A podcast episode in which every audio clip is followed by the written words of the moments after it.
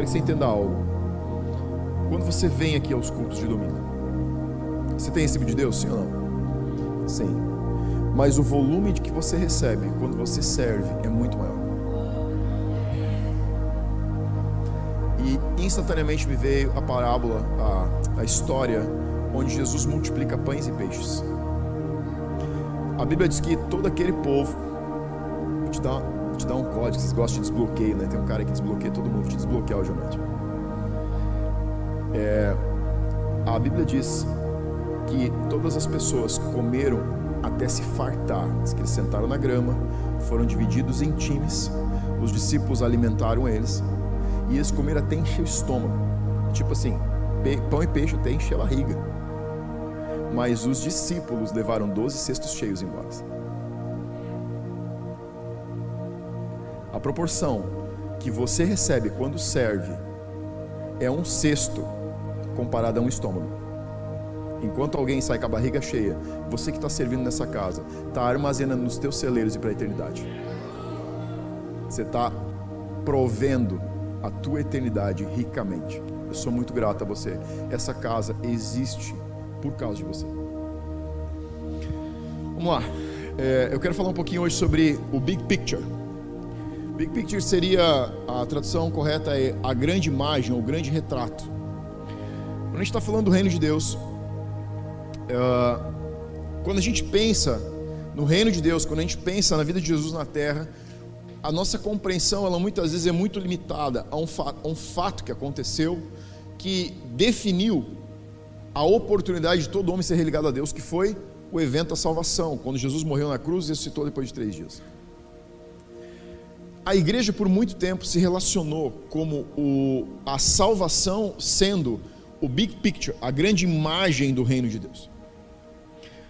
Quando você pensa em big picture, é, você imagina o seguinte: a gente acabou de vir agora de eleições. Quando você prestava atenção nos candidatos, a prefeito, a vereadores, todos eles tinham um plano de governo, todos eles tinham uma, algumas propostas. Mas nenhum deles sentou com você, ou nenhum deles foi para a mídia para descrever quais seriam os passos, um a um, que eles iam dar para implementar aquilo que eles estavam prometendo. Sim ou não? Não, não tem. Eles não têm tempo hábil para isso. O que, que eles faziam? Olha, eu tenho uma proposta, a gente tem uma ideia, a gente está com aqui alguns passos básicos que a gente quer, se a gente for eleito, trazer para as nossas cidades. O presidente faz a mesma coisa quando é candidato. Então, o que ele está te dando? Ele está te dando um big picture, uma grande imagem de algo que ele quer prover. Se ele disser o seguinte, olha, para o meu governo, como presidente, eu quero, eu, eu quero, o meu foco principal é trazer segurança para a nação. O que, que ele está te dizendo? Ele não está te dizendo quantas secretarias, quantas pessoas, quanto ele vai investir, quanto que ele vai começar, como que ele vai fazer isso em grandes cidades, pequenas cidades? O que, que eu estou te dizendo? Ele te traz apenas uma grande imagem do que vai ser baseado, a o que é a proposta de governo dele. Durante o governo, ele vai estabelecer medidas, tomar decisões, engajar pessoas, e a gente começa a sentir essas mudanças, falando agora a nível de país, e você começa a olhar para as mudanças e você lembra de coisas que ele prometeu antes da sua candidatura. Isso não só com Bolsonaro, mas todos os presidentes foram assim. Qualquer presidente que ocupou a cadeira presidencial do Brasil, você vai ver que ele tem um comportamento alinhado com as propostas que ele tinha. A proposta, esse big picture é importante entender, porque quando a gente entende qual é a imagem que essa pessoa está tentando construir, você começa a participar do conceito enquanto ele está acontecendo.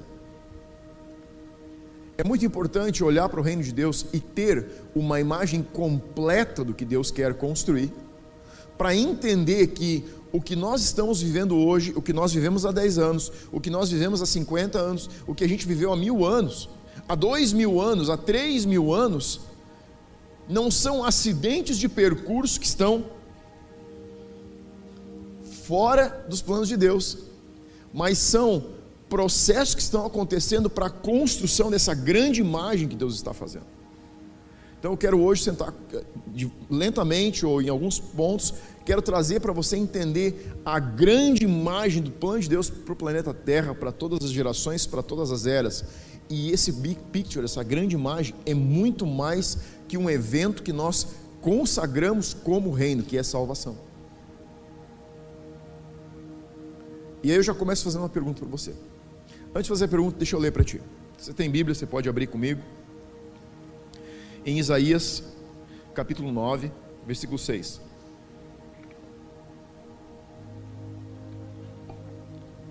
Esses versículos de Isaías nos dão essa grande imagem do que Deus está construindo em todas as eras na terra.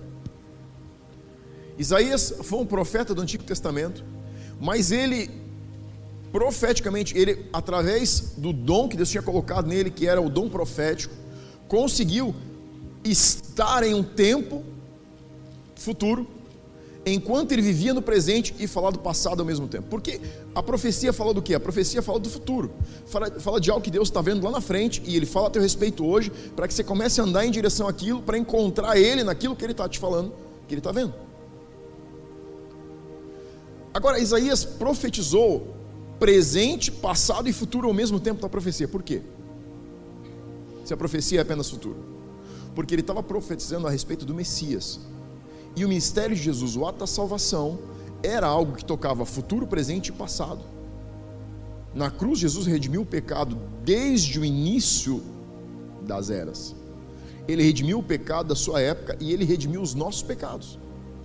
Então, ele três tempos na história ao mesmo tempo. Então, Isaías está começando a profetizar no capítulo 9, versículo 6, a respeito do Messias. E olha como a profecia fica oscilando entre presente, passado e futuro. Porque um menino nos nasceu. Então ele, Jesus já nasceu nessa época? Não, está longe Jesus nascer. Mas o que, que ele está enxergando? Ele está enxergando o passado, que o nascimento de Jesus e sua morte e ressurreição traria redenção dentro do passado, também como no presente e no futuro. Um menino nos nasceu, um filho nos foi dado e o governo está sobre os seus ombros.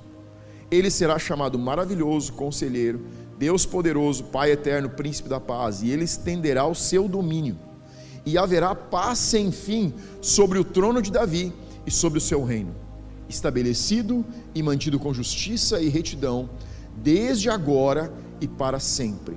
O zelo do Senhor dos exércitos fará isso. Olha que passagem de Isaías. Isaías está entendendo o big picture, a grande imagem que Deus está projetando para todas as eras. Agora te fazer a pergunta: se a salvação é o ponto crucial, por que, que Isaías não falou dela? Porque ele não falou de salvação.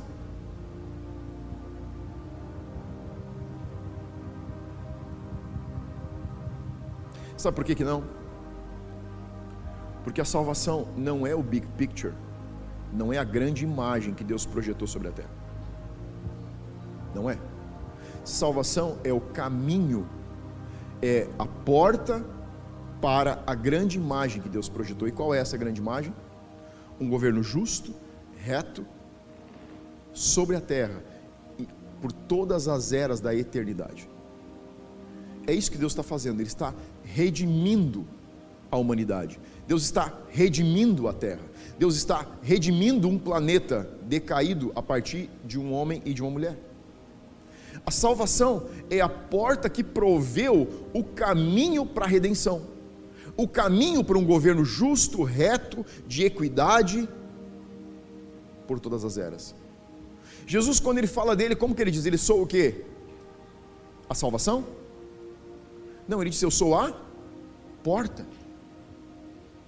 Por que ele disse: Eu sou a porta? Porque tudo que você quer quando você abre uma porta é que tenha uma passagem, sim ou não? Você não quer abrir porta que nem nos filmes que abre a porta e tem uma parede atrás. Tudo que você faz quando você abre a porta é imaginar que existe um caminho através dessa porta. Jesus disse: Eu sou o caminho, a verdade e a vida. Ninguém vai ao Pai ou ninguém vem ao Pai a não ser por mim. O que, que ele está dizendo?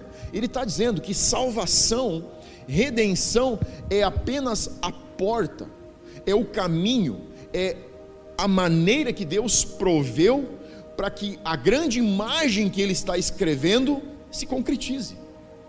Salvação é a forma pela qual nós entramos em um caminho de alinhamento com Deus para começar a redefinir a nossa história no presente, para ter uma definição futura que é alinhada com o coração de Deus. ser como Jesus. Hoje, a terra não é como Jesus, mas ela vai ser como Jesus. Todos os homens sobre a terra, todas as mulheres sobre a terra, vão ser justos e retos. E retidão é bem diferente do que justiça, ela vai muito além. O plano de Deus para a humanidade, desde Adão e Eva, é que o homem e a mulher estabelecessem um governo sobre a terra, justo e reto, sem morte, sem doença, sem pandemia, sem crise financeira, sem falta de nada, sem doença, sem dor, sem criança morrendo. A Bíblia diz que durante o milênio, que é o governo milenar de Cristo sobre a terra, aquele que morrer com 100 anos vai ser chamado de criança, de jovem. E depois do reino milenar, a morte não vai mais existir. A Bíblia diz que nós vamos ser, vamos de eternidade em eternidade, como se não bastasse uma, é uma depois da outra, ou seja, isso não termina mais. Esse, essa é a grande imagem, esse é o big picture, é a grande pintura que Deus está fazendo. Mas Ele compartilha isso com a gente, para que a gente tenha a oportunidade de fazer parte do processo, para que isso comece a acontecer. Agora, por que é importante você entender que o reino de Deus é muito mais do que apenas a salvação? Porque quando nós entendemos que o reino de Deus é muito mais que só salvação, mas que é um processo de redenção e transformação, nós podemos nos associar, nós podemos nos alinhar, nós podemos cooperar, nós podemos ajudar a influenciar para que essa imagem se estabeleça. Sabe por que, que Deus compartilhou com a humanidade o seu big picture? Porque Ele quer que a gente, na nossa geração, no nosso tempo, ajude esse processo a nascer, a acontecer, a se estabelecer. Deus não chamou você para ficar lutando entre pecado e não pecado. Ele chamou você para viver uma vida abundante. Deus não chamou você para conhecer só a misericórdia. Ele chamou você para conhecer a abundância. Deus não chamou você para só conhecer a provisão, o dia a dia. Ele chamou você para conhecer prosperidade. Deus não chamou você para viver só essa vida, Ele te chamou para viver a eternidade. Você está entendendo? O quanto não é apenas a respeito de agora, que não é só a respeito desse momento, que não é a respeito só dessa vida, mas eu quero construir em você uma verdade hoje. No final disso, eu vou estar satisfeito se eu conseguir fazer você entender que tudo o que você tem a teu alcance hoje são oportunidades nas quais você vai exercer a autoridade para escrever a tua eternidade. Jesus disse: Eu sou o caminho e você deve chegar ao Pai. Mas quem decide trilhar essa, essa caminhada, a intensidade, a velocidade, ou quanto você vai envolver nisso, é você mesmo. E para isso eu quero que você abra a tua Bíblia em Lucas capítulo 15.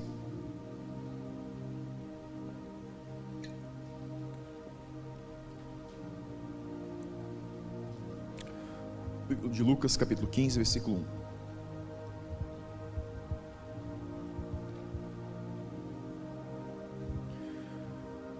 Lucas 15, 1 diz assim. Então, eu quero que você. Você tem que, vai ter que ser um pouco imaginativo hoje. A gente vai ter que fazer brincar de, de imaginar coisas, tá? Você pegar a onda do negócio, você tem que entrar comigo na brincadeira. Então, diz que. Imagina que Jesus está parado em um lugar com algumas pessoas. Com que pessoas Jesus está parado? Ele está parado junto com o mestre da lei, fariseus e saduceus, as pessoas que entendiam na lei daquele tempo. E quando ele está parado nesse lugar, o versículo 1 de Lucas diz: Aproximaram-se de Jesus todos os publicanos e pecadores para ouvir. Então, imagina o seguinte: Jesus está aqui, com ele estão outros mestres da lei, pessoas que entendem da lei, pessoas que exercem sacerdócio nos templos da época. E enquanto eles estão parados aqui, pecadores e publicanos, que são, seriam pessoas que não frequentaram é, escolas teológicas, que não têm conhecimento da Bíblia, que não têm conhecimento da história, do plano de Deus para a terra, começam a se aproximar. Agora, os, os fariseus, os mestres da lei da época, começam a murmurar e criticar Jesus. Versículo 2 diz assim: E murmuraram, murmuravam os fariseus e os escribas, dizendo: Este recebe pecadores e come com eles que está acontecendo? Jesus está junto com outros mestres da lei. Os pecadores começam a vir e os mestres da lei que deveriam receber esses pecadores começam a criticar Jesus porque ele está recebendo essas pessoas simples. E aí Jesus começa a contar parábolas. Por que, que ele conta parábolas? Porque ele começa a contar histórias para tentar explicar para as pessoas a grande imagem do reino de Deus. Se você tem filho pequeno, você vai entender muito fácil por que Jesus falava de histórias. Eventualmente, nossos filhos fazem perguntas que você não consegue explicar para eles numa linguagem normal, normal, coloquial. Você tem que inventar uma história para ele captar o contexto da história e ele diz assim: Entendi. Você já provou isso? Sim, porque você está você tá indo em um nível de compreensão usando coisas que ele, na sua maturidade, no seu nível de linguagem, no seu nível de conhecimento, consegue absorver o conceito que você está trazendo. Jesus está falando com esse povo simples e com os mestres da lei a partir de parábolas, porque ele quer fazer eles entenderem como que o reino de Deus funciona. E ele conta duas parábolas. Você vai ver, o título da primeira está em Lucas capítulo 15, versículo 3, diz a parábola da ovelha perdida. Depois ele vai no versículo 8 para a parábola, eu não vou ler tudo, depois você pode ler em casa, tá? No versículo 8 ele vai para a parábola da dracma perdida. Tá. Existe uma mudança de história da ovelha para a dracma. A dracma era uma moeda cunhada naquela época que tinha um determinado valor. Por que, que Jesus fala o mesmo contexto em duas linguagens? Ovelha perdida, dinheiro perdido. Esse é um tempo na história onde pessoas simples não têm dinheiro, elas trocam coisas. Eu há pouco tempo atrás conheci um senhor que mora no interior do Rio Grande do Sul e ele, durante praticamente a vida toda dele, é, em um certo determinado de tempo em tempo, ele pegava um cordeiro, abatia o cordeiro e levava esse cordeiro em um armazém e trocava por arroz, feijão, açúcar, farinha. Então, o que a gente na escola a gente conhecia por escambo, lembra disso? Do escambo? Então, o que está acontecendo é que Jesus coloca uma parábola para explicar para esses publicanos e essas pessoas simples que o reino de Deus é a respeito de alguém que está procurando algo que está perdido e uma festa com reencontro. Então ele diz: um determinado homem perdeu uma ovelha e foi atrás dessa ovelha, encontrar essa ovelha, e quando encontrou, colocou nas costas e trouxe de volta com muito júbilo. Aí ele troca para dinheiro. Mas por que ele vai falar de dinheiro se esse povo simples não entende dinheiro? Porque agora ele está falando com os fariseus. Porque o grande problema dos fariseus da época é dinheiro. Então ele entra na linguagem deles e ele começa a falar sobre perder valores. Ele diz que uma mulher perdeu uma dracma, acendeu uma vela, uma lamparina e começou a procurar dentro de casa. E quando ela achou essa dracma, ela chamou as suas vizinhas e fez uma festa para celebrar ter reencontrado a sua dracma. O que Jesus está falando? Plantando o mesmo conceito de verdade que é perda, reencontro e festa. Essa é uma das facetas, é uma, da, é uma construção do reino de Deus. O reino de, a construção do big picture do reino de Deus é salvação, reencontro. Alguém que estava perdido, alguém que estava procurando, alguém que precisava ser encontrado. Um reencontro e uma festa. Júbilo, celebração, alegria. A Bíblia diz: quando um pecador confessa os seus pecados, se arrepende deles, existe festa no céu. Jesus está dizendo, é assim que o reino de Deus funciona. Quando você reencontra alguém, quando você consegue religar alguém a Deus, quando você consegue religar alguém à verdade em Deus, existe festa no céu. Porque o reino, o coração do reino bate, bate em celebração. Então ele falou com os publicanos, os pecadores, e ele falou com os fariseus. Mas Jesus continua. E aí ele entra no versículo 11, na terceira parábola. Dá uma olhadinha lá.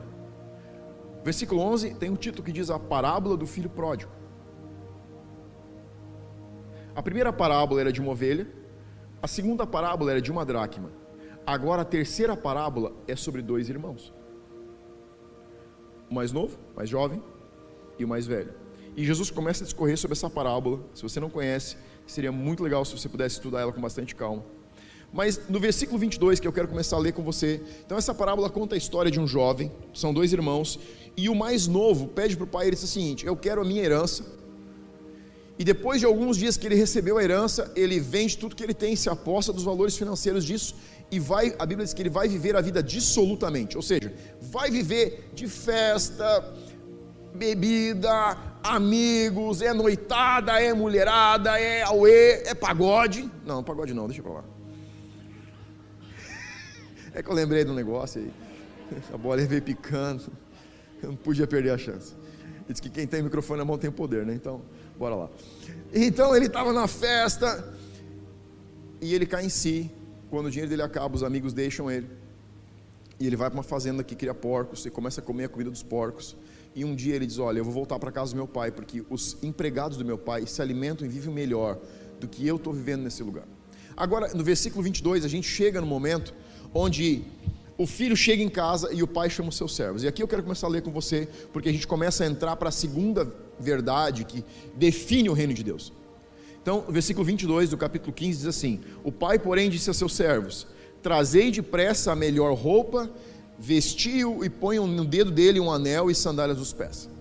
Tragam também e matem um novilho cevado. Isso aqui era um novilho gordo que era criado especificamente para a festa de final de ano. Então era o ano todo que esse novilho, esse novilho era cuidado de uma maneira absurda para ele estar tá gordo, carne macia, animal novo, não tinha defeito. E o pai manda trazer esse animal para matar porque o filho voltou para casa. E ele diz: Porque o meu filho estava morto e viveu, estava perdido e foi achado. E eles começaram a se alegrar. Está vendo que o contexto da parábola está desenhado da mesma maneira? Mas ele continua. E aí diz no versículo 25: Ora, o filho mais velho que estivera no campo, e quando voltava, ao aproximar-se da casa, ouviu músicas e danças. Chamou um dos criados e perguntou o que era aquilo.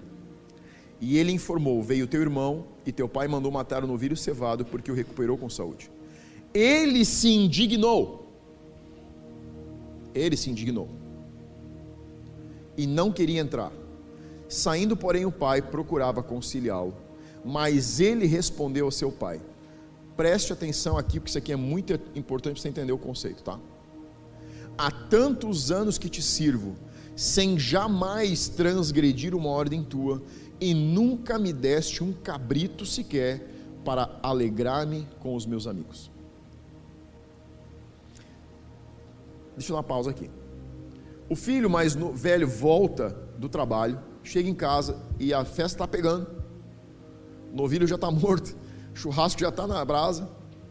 E ele se ofende com a alegria do pai porque o filho voltou. Por que ele se ofende?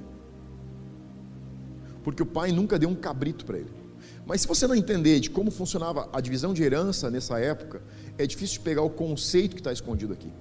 Essa é uma, é uma temporada onde, se um filho pedisse a sua herança, o pai podia fazer uma, uma, uma divisão antes da morte. Então o pai ia pegar, se o pai tinha, por exemplo, um milhão de reais, o normal é que ele separasse 500 mil reais e ficasse para ele, e os outros 500 mil ele ia dividir entre os filhos. Como que fazia a divisão? Dos 500 mil que ele ia dividir, ele dava 250 mil para o filho primogênito, e 250 ele ia dividir entre os outros filhos. Nesse caso, ele pegava mais uma parte dos 250 e dava para o filho mais velho. Então, o filho mais novo saía com 125, enquanto que o filho mais velho saía com mais de 725 mil. A conta era 150 para 750. A conta era absurdamente diferente, porque existia uma expectativa de que o filho mais velho cuidaria dos pais na velhice. Esse filho está ofendido por causa de um bezerro que morreu e começa a reclamar de cabritos que não foram divididos. Ele tinha a herança dele. E o pai não estava tocando no que era dele. Depois você vai entender o conceito disso. Aí ele diz: Vindo esse teu filho que desperdiçou todos os teus bens com meretrizes ou prostitutas, tu mandaste matar para ele o novilho cevado. Então lhe respondeu o pai: Meu filho, tu sempre estás comigo, tudo que é meu é teu.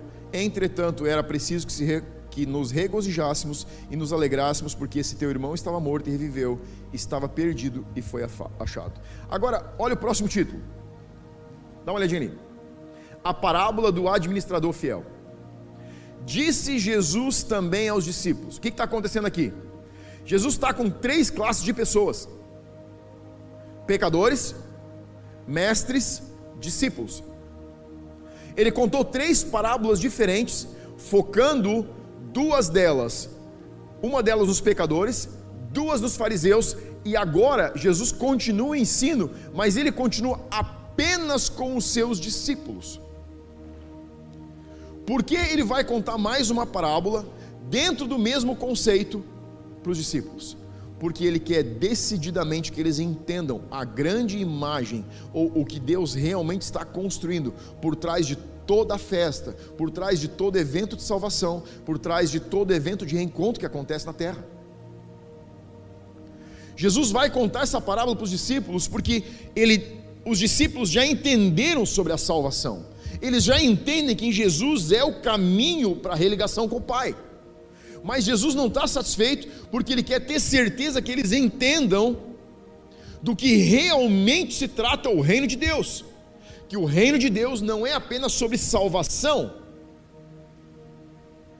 mas é também sobre administração. E aí o versículo, capítulo 16, Versículo 1 começa a parábola que Jesus contou para os discípulos. Ele disse assim: Um homem rico tinha um administrador, e esse foi denunciado como quem estava roubando os bens desse senhor. Então mandou chamar esse administrador e disse: O que, que eu estou ouvindo a teu respeito? Presta contas da tua administração, porque você já não vai continuar nela. Disse o administrador consigo mesmo. Agora o administrador está pensando a respeito da situação. Que farei, pois o meu senhor me tira a administração? Trabalhar na terra não posso, em alguma versão deve dizer cavar poços, eu não posso, sou fraco. Também não quero mendigar. Eu sei o que vou fazer para que quando for demitido, me recebam nas suas casas. Até aqui, ele está queimando todo o dinheiro, toda a propriedade, todo o dinheiro que o seu senhor tem. A partir do momento que ele vê que ele vai ser demitido, ele começa a pensar no futuro. Você consegue associar com o filho mais novo? viveu absolutamente, gastando que ele não, não valorizava a herança que ele tinha recebido. Ele, na verdade, Jesus está reescrevendo com os discípulos a parábola do filho mais velho e do filho mais novo. Porque ele quer trazer um conceito do qual eles não podem se esquecer. E aí diz que esse servo chamou os devedores do seu senhor e disse ao primeiro: Quanto você deve ao patrão? Respondeu ele: Cem barris de azeite. Então disse: Toma a tua conta, assenta depressa e escreve cinquenta. Depois perguntou ao outro: Quanto deves? Ele disse: Cem sacas de trigo. Disse-lhe: Toma tua conta e escreve 80. Agora, olha o que diz o versículo, diz, versículo 8 do capítulo 16. E elogiou o Senhor, o administrador infiel. Olha que legal. O, o, o Senhor elogiou o administrador infiel, porque se movera astutamente, e ele disse: porque os filhos do mundo são mais hábeis na sua própria geração do que os filhos da luz. E eu vos recomendo, das riquezas de origem iníqua fazei amigos, para que quando aquelas os faltarem, esses amigos vos recebam os tabernáculos eternos. Quem é fiel no pouco, é fiel no muito, quem é justo no pouco, também é justo no muito. E ele continua até o versículo 13. Então, qual é o big picture? O perdão e a salvação fazem parte de um conceito maior que é chamado por Jesus de administração fiel. A grande imagem do reino não é apenas a salvação. A grande imagem do reino é a salvação para que você administre a sua vida.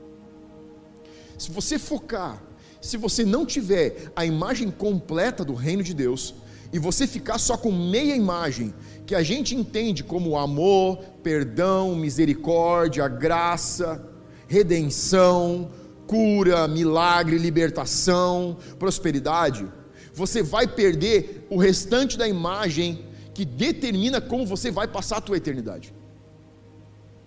Entender e receber apenas a parte da salvação joga você na vida para viver de qualquer maneira. o filho mais novo. Ele tem dinheiro, ele tem herança, ele vive a vida como ele quer. Ele tinha apenas uma parte da revelação que era: meu pai me deu uma grande herança. Não existe herança maior que você possa receber que seja maior que a salvação e o perdão. Não existe. Mas não existe responsabilidade maior do que administrar a salvação, o perdão e o amor que você recebe se relacionar com Deus que é só amor, só perdão, só graça e só misericórdia, só salvação, joga você em uma vida sem propósito algum. Você sabe como que a maioria dos cristãos vive a sua vida? Diz para mim, para onde você está indo? O que Deus tem falado com você? Qual é o propósito que Ele te criou? Fala para mim, qual é o objetivo que Deus tem em te deixar respirar? Fala para mim o que ele já disse para você a respeito do teu futuro. Você está entendendo o que eu estou te perguntando? Você pode estar andando uma vida dissoluta, achando que está vivendo uma vida sábia. Não é sobre perdão, é sobre propósito. Perdão é o meio que foi provido para você chegar no teu propósito. Perdão é o meio para o qual você entra no caminho. Perdão é a porta que você abre e você diz: estou enxergando luz no caminho, agora eu sei para onde eu tenho que ir. Tempo de igreja, batismo, a gente vai ter batismo semana que vem. Culto, música, cantar, levantar as mãos, não garante você sabedoria alguma. Não, pastor, mas eu já me arrependi dos meus pecados. Lindo, maravilhoso. Com certeza você vai passar a eternidade com Deus. A minha pergunta é: que tipo de eternidade você vai passar com Deus? Não, pastor, a eter... ah, tipo, vou passar a eternidade, né? Lá no céu, pulando nuvem. Não, filho, você não vai. Ninguém vai pular nuvem. Eu brinquei no primeiro culto. Você não vai receber aquelas asinhas do, do, do Mano Meu Dragão, aquelas asinhas pequenininhas. É porque eu, quando eu olhei, disse, cara, isso não pode ser uma revelação do céu, porque os, os, os dragãozinhos gordinhos ganharam tudo uma vez pequenininha. Eu tô fora dessa. É sério, os mais bonitão ganharam as asas enormes. O, o, gordinho tem umas asinhas desengolçadas. Eu disse, ah, para, meu. Não quero esse negócio. Eu quero uma asa grandona se for bater uma. Que já é difícil assim. Você está entendendo o que eu estou querendo te dizer?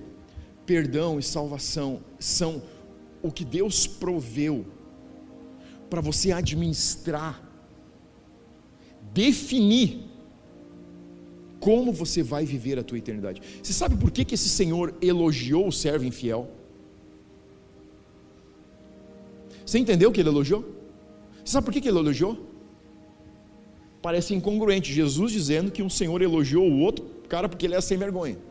Porque foi um falcatrua dos pior. Ele já foi, ele foi pego roubando. Quando ele foi pego roubando, ele disse: Agora eu vou lavar a égua, porque eu vou garantir a minha aposentadoria. Foi isso que ele fez. Jesus disse assim: Esse cara foi, ele foi astuto, esse cara é esperto.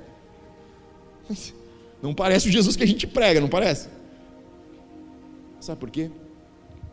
Porque o versículo seguinte diz: Porque os filhos dessa geração são mais sábios do que os filhos da luz. Sabe o que Jesus estava querendo construir? E você precisa entender o conceito aqui. Ele está dizendo o seguinte: tem gente que vive a sua vida terrena com sabedoria. Trabalha, economiza, dá um duro danado, faz economias, projeta sua aposentadoria. E ele disse: os filhos da luz não entendem que essa vida é uma oportunidade de definir como eles vão viver a sua eternidade. Essa é a segunda verdade do reino. É isso que vai te dar um big picture. É isso que vai te dar uma imagem completa. Sem a imagem completa, você vai viver 20, 30 anos se relacionando com salvação e perdão. Num ciclo contínuo de arrependimento, confissão, sentimento de pecado, arrependimento, confissão, sentimento de pecado, indignidade, falta de identidade. Você está entendendo o que está acontecendo aqui? Ciclo vicioso de perdão, arrependimento, perdão e arrependimento. Deus não te chamou para viver perdão e arrependimento, Ele te chamou para viver perdão, eh, arrependimento, perdão e propósito. Quem está andando para o seu propósito está correndo longe, longe do pecado. Quando eu escuto pessoas dizer assim, pastor, eu não consigo vencer um negócio na minha vida. Sabe o que te falta? Sabe qual é o teu problema? Não é esse pecado. O teu problema é falta de propósito. Quem tem. Isso é legal. Quem tem, quem tem falta de propósito tem pecado sobrando. Está comigo? Não precisa levantar a mão. Quem tem falta de propósito tem pecado sobrando. Quem tem excesso de propósito tem pecado faltando. Quer dizer, nunca falta pecado, né? Mas você entendeu o que eu quero dizer? O que eu quero te dizer é que quanto mais fome, mais sede, mais você está definindo a tua eternidade, mais você busca Deus, mais longe de rudimentos elementares, Paulo disse, você está andando. Você quer viver paz de verdade? Entra fundo em Deus. Você quer conhecer amor de verdade? Vai fundo em Deus.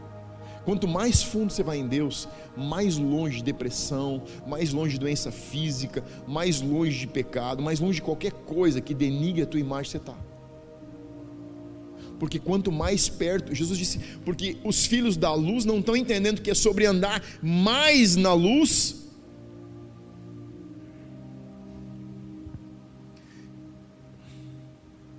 Número dois. Então, antes disso, o que você tem que entender é que as duas parábolas, a parábola do filho pródigo e a parábola do administrador fiel, trazem uma revelação completa do que é o reino de Deus. O que Jesus está querendo dizer com a parábola do, do administrador infiel é que eu e você precisamos fazer um inventário das nossas vidas. Sabe o que é fazer inventário? Todas as empresas no final do ano fazem inventário. Tem empresas que deixam os funcionários quase malucos de tanta coisa que tem que fazer inventário. Mas é necessário, eles precisam saber como que eles vão entrar no ano, o que, que tem na rua, o que, que tem em dinheiro, o que, que tem em produto, o que, que tem em mercadoria, o que, que tem em, em material. Deixa eu fazer uma pergunta. Quantos inventários você já fez da tua vida? Você sabe o que, o administrador fiel fez? Um inventário. Deixa eu ver todo o inventário aqui das dívidas e eu vou chamar todos os devedores e vou mandar perdoar metade da dívida de cada um deles. E com isso eu vou garantir casas onde eu vou poder ficar o resto da minha vida, para não precisar mendigar e não precisar trabalhar. O que Jesus estava dizendo para os discípulos era: vocês vão ter que entender mais do que aqueles fariseus e os mestres da lei. O que Jesus estava dizendo é: vocês vão ter que entender o um negócio hoje. Vocês precisam fazer um inventário sobre a vida de vocês para ver tudo que vocês têm tempo, tesouro e talento. Porque essas três coisas definem como vocês vão viver a eternidade de vocês. Não é sobre você devolver o teu dízimo. Se você achava que a gente mandava para o céu, está enganado. A gente não sabe como fazer isso ainda. A gente não manda, a gente gasta. Todo o dinheiro que você dá aqui, a gente gasta. De forma sábia, mas a gente gasta. Mas cada real que você dá, cada oferta que você dá, cada dízimo que você entrega, escreve como você vai passar a tua eternidade. Escuta o que eu estou te dizendo. Não é sobre pagar o dízimo, é sobre devolver e mandar para a eternidade. Você sabia que você manda dinheiro para a eternidade quando você manda dízimo? Quando você oferta?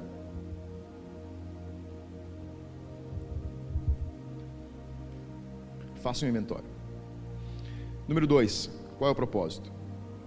O propósito é que tudo aquilo que nós temos seja utilizado para que o reino de Deus seja expandido. Olha o que diz Lucas capítulo 16, versículo 8. E elogiou o Senhor o administrador infiel, porque se movera astutamente, porque os filhos do mundo são mais hábeis na sua geração do que os filhos da luz. E aí eu vou completar com muita ousadia: os filhos da luz na eternidade. O que Jesus está dizendo é o seguinte: tem gente que não conhece os valores, os princípios do reino, mas é mais sábio na sua vida do que os filhos da luz sobre a sua eternidade. Isso é, cara, isso é chocante. É chocante pensar que uma pessoa que é infiel, que usa o dinheiro injusto, que usa esse dinheiro sujo do mundo. Tem gente que esse dinheiro é sujo, o dinheiro é sujo, porque o sistema do mundo é sujo. E todo o dinheiro que é gerado nele tem um nível de sujeira, sim. Ah, você tem que dizer e pensar que o dinheiro é limpo, ele não é. Mas tem gente que sabe usar com sabedoria mais o dinheiro injusto do que os cristãos sabem usar aquilo que Deus abençoa na vida deles para a sua eternidade.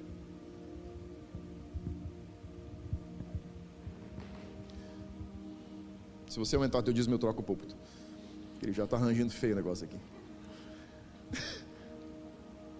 Você entende que não é sobre dízimo e oferta, mas que é sobre prover a tua eternidade. Eu te garanto que você nunca tinha pensado sobre isso. Gente, não é sobre essa vida. Olha o que eu vou ler para você. Segunda Pedro, você não precisa abrir, só anota aí. Segunda Pedro, capítulo 1, versículo 9 ao 11 diz assim: Todavia, se alguém não as tem, está cego, ele fala ali de oito características no versículo anterior da vida de um cristão. E ele diz que aquele que não tem está cego porque só vê o que está perto. Te pergunto: um cego é quem vê o que está perto? Ou é quem não vê nada? Um cego natural não enxerga, mas para Jesus, para Pedro, para o reino, cego é quem só vê a vida terrena.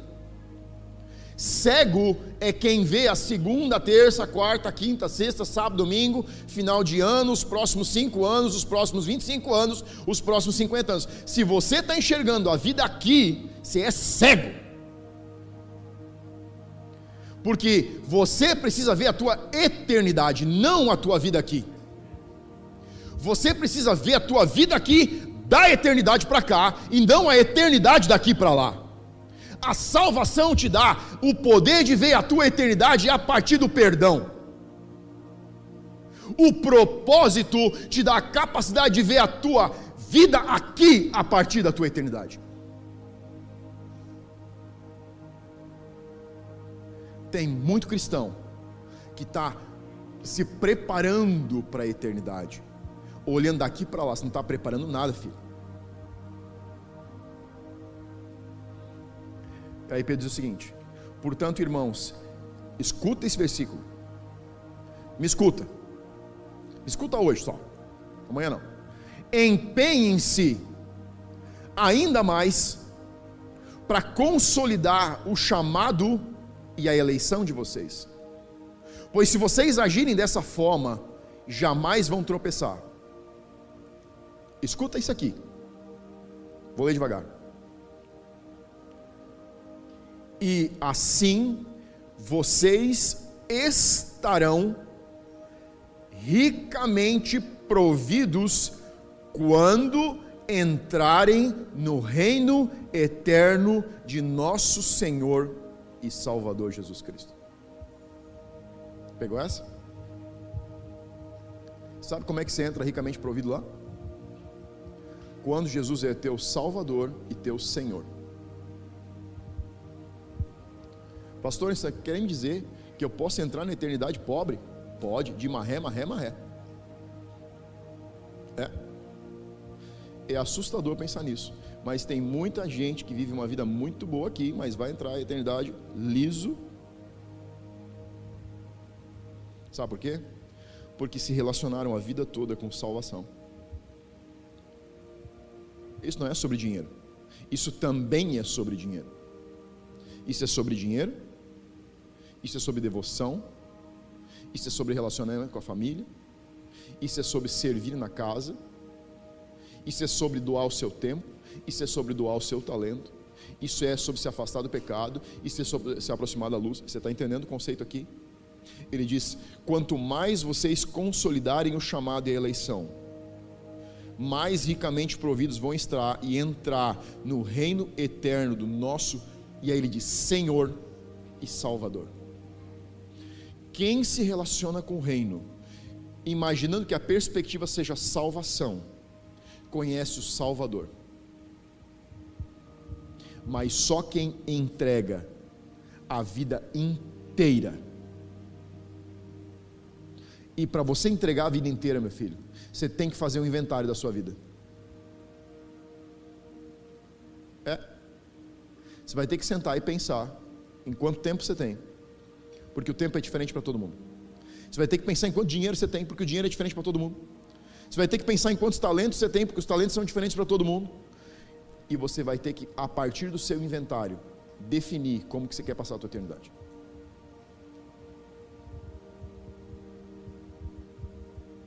O reino não é salvação. A salvação é o meio para você chegar no senhorio de Jesus. Você quer ser ricamente provido na eternidade? Que bom que três ou quatro querem. A gente vai ser rico lá. Você quer ser ricamente provido na eternidade? Já tem mais gente querendo. Glória a Deus, vamos ser mais lá. Você precisa fazer um inventário da sua vida. E eu estou intencionalmente pregando essa ministração hoje. Porque eu quero que você faça um inventário esse ano. Chega no final do ano, faz o teu inventário. Faça o inventário. Deus. E põe no papel. Deus está aqui, ó. Meu tempo é curto, é isso aqui que eu tenho. Isso aqui está me esticando. Deus, está aqui, isso é o que eu ganho. Deus, aqui está o meu tempo de devoção. Deus, aqui está o tempo que eu sirvo a casa. Deus, eu tenho esse, esse, esse talento. E esse ano eu quero, a partir desse inventário, me relacionar com você. Você vai conhecer um Deus que você não conhece até hoje. Essa igreja nasceu a partir de um inventário. Você está sentado aqui porque nós fizemos inventários. Você é bem servido porque nós fazemos inventários. Você é recepcionado bem, é bem cuidado, tem todo carinho, tem sorriso na porta, você é conduzido para tudo, você tem um café, você tem uma book, porque pessoas fazem inventários. Esses são os verdadeiros membros da casa. Eles fazem inventários e eles sabem quanto que eles conseguem entregar. Mas sabe o que, que eles sabem hoje? Que não é sobre eles servirem, que é sobre eles administrarem a entrada deles no reino eterno. Quem não sabe o que tem, nunca vai administrar para ter mais.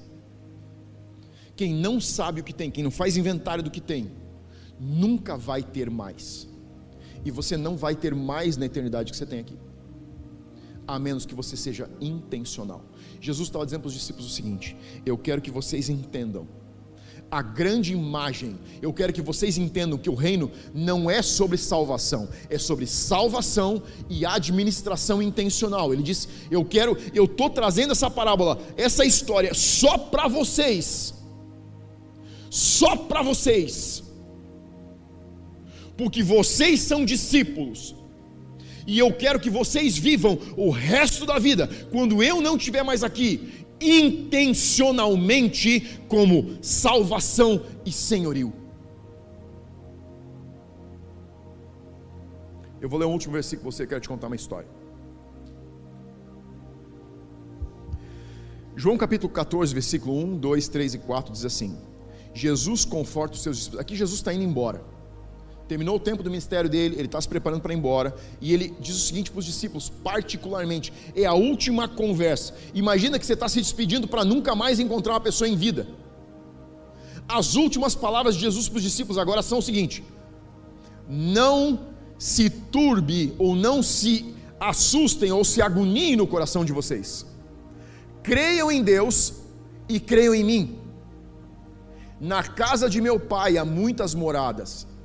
Se assim não fosse, eu iria dizer para vocês: o que ele está dizendo é: na casa de meu pai existe muito lugar, existem muitas moradas, e eu não iria dizer isso se não fosse verdade. E ele continua: Pois eu vou preparar-vos, o que, que diz aí? Lugar. Na casa, presta atenção, na casa de meu pai tem muito, muitas moradas eu vou preparar lugar. Lugar e morada são coisas diferentes.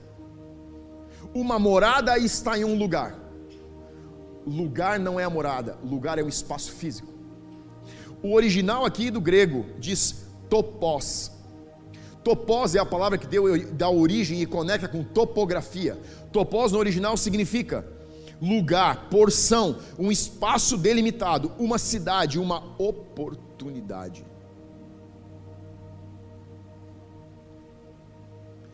Quando Jesus está se despedindo dos discípulos, ele alerta eles a respeito da parábola do administrador. Ele está dizendo o seguinte: a casa de meu pai tem moradas, eu vou preparar um lugar. E ele continua. E quando eu for preparar, voltarei e receberei vocês para mim mesmo, para que onde eu estou estejais vós também. Tem um ano mais ou menos. Eu tive uma visão uma noite. Nessa visão eu estava andando com um amigo meu, um amigo pastor. E a gente estava caminhando na cidade, caminhando numa calçada. E enquanto a gente caminhava, nós começamos a subir nessa visão. Começamos a sair do chão. E quando a gente estava passando pela altura das nuvens, eu não vi mais ele. E eu continuei subindo nessa visão. Continuei subindo. Quando eu tinha passado essas nuvens e passado o céu, eu cheguei num outro lugar e tinha uma cidade.